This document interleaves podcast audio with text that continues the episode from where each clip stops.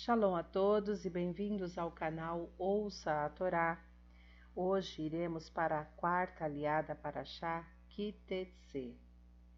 Esta aliá está no capítulo 23 de Devarim, Deuteronômio, do versículo 8 até o versículo 24. Antes, vamos abrahar. Baruch Adonai Eloheinu melech haolam, asher barra banu mikol ha'amim, venatan lanu et torato, Baruch Adonai noten hatorá. Amém.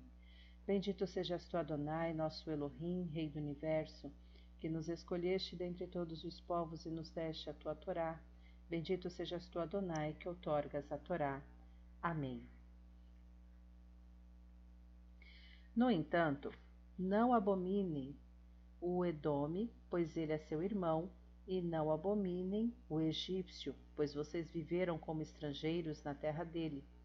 A terceira geração dos filhos deles poderá entrar na Assembleia de Adonai.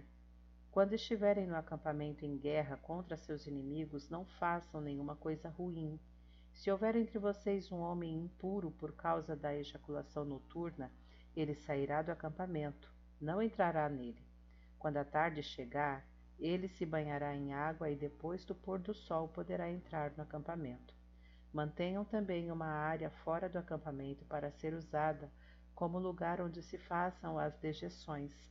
Incluam uma pá em seu equipamento e quando vocês fizerem suas necessidades fisiológicas, cavem em primeiro lugar um buraco e depois cubram o excremento. Pois Adonai, seu Elohim, anda pelo seu acampamento para resgatá-los da mão dos seus inimigos. Portanto, seu acampamento deve ser um lugar sagrado. Adonai não deverá haver nada indecente em seu meio, caso contrário, ele se afastará de vocês. Se um escravo escapar de seu senhor e se refugiar junto a vocês, não o devolva ao seu senhor. Permitam-lhe permanecer com vocês no lugar que achar melhor entre seus assentamentos, e não o tratem mal. Nenhuma mulher de Israel deve participar de prostituição ritual, e nenhum homem de Israel deve participar de prostituição ritual homossexual. Nada obtido por meio de prostituição heterossexual ou homossexual será levado à casa de Adonai seu Elohim para cumprir um voto, pois essas duas coisas são detestáveis a Adonai seu Elohim. Não cobrem juros do seu irmão, não importa se o empréstimo for de dinheiro, alimento ou qualquer outra coisa da qual se pode obter ganho. Cobrem juros do estrangeiro, mas não cobrem juros do seu irmão, para que Adonai seu Elohim façam que vocês prosperem em tudo o que desejarem fazer na terra que estão entrando a fim de tomar posse. Quando fizerem um voto a Adonai seu Elohim, não demorem a cumpri-lo, pois Adonai seu Elohim com certeza o exigirá de vocês. E sua falha ao cumpri-lo será considerada pecado. Se vocês não fizerem nenhum voto, isso não é pecado. Não, no entanto, se um voto passar por seus lábios, tratem de cumpri-lo de acordo com o que disseram voluntariamente a Adonai seu Elohim, aquilo que prometeram com palavras audíveis. Amém. Vamos abrahar posterior. Baruch Adonai, Eloheinu melech haolam, Natan lanu Torah temet, v'hayol lanatah betorreino. Baruch Adonai noten hatorá. Amém. Bendito sejas tu, Adonai, nosso Elohim, Rei do Universo, que nos deste a Torá da verdade, com ela a vida eterna plantaste em nós. Bendito sejas tu, Adonai, que outorgas a Torá. Amém. Vamos aos comentários desta aliá, iniciando pelo primeiro versículo, versículo 8. Porque peregrino foste em sua terra. No Midrash, Bereshit Rabá, encontramos o israelita que aproxima um pagão a Deus e o converte é como se o tivesse criado.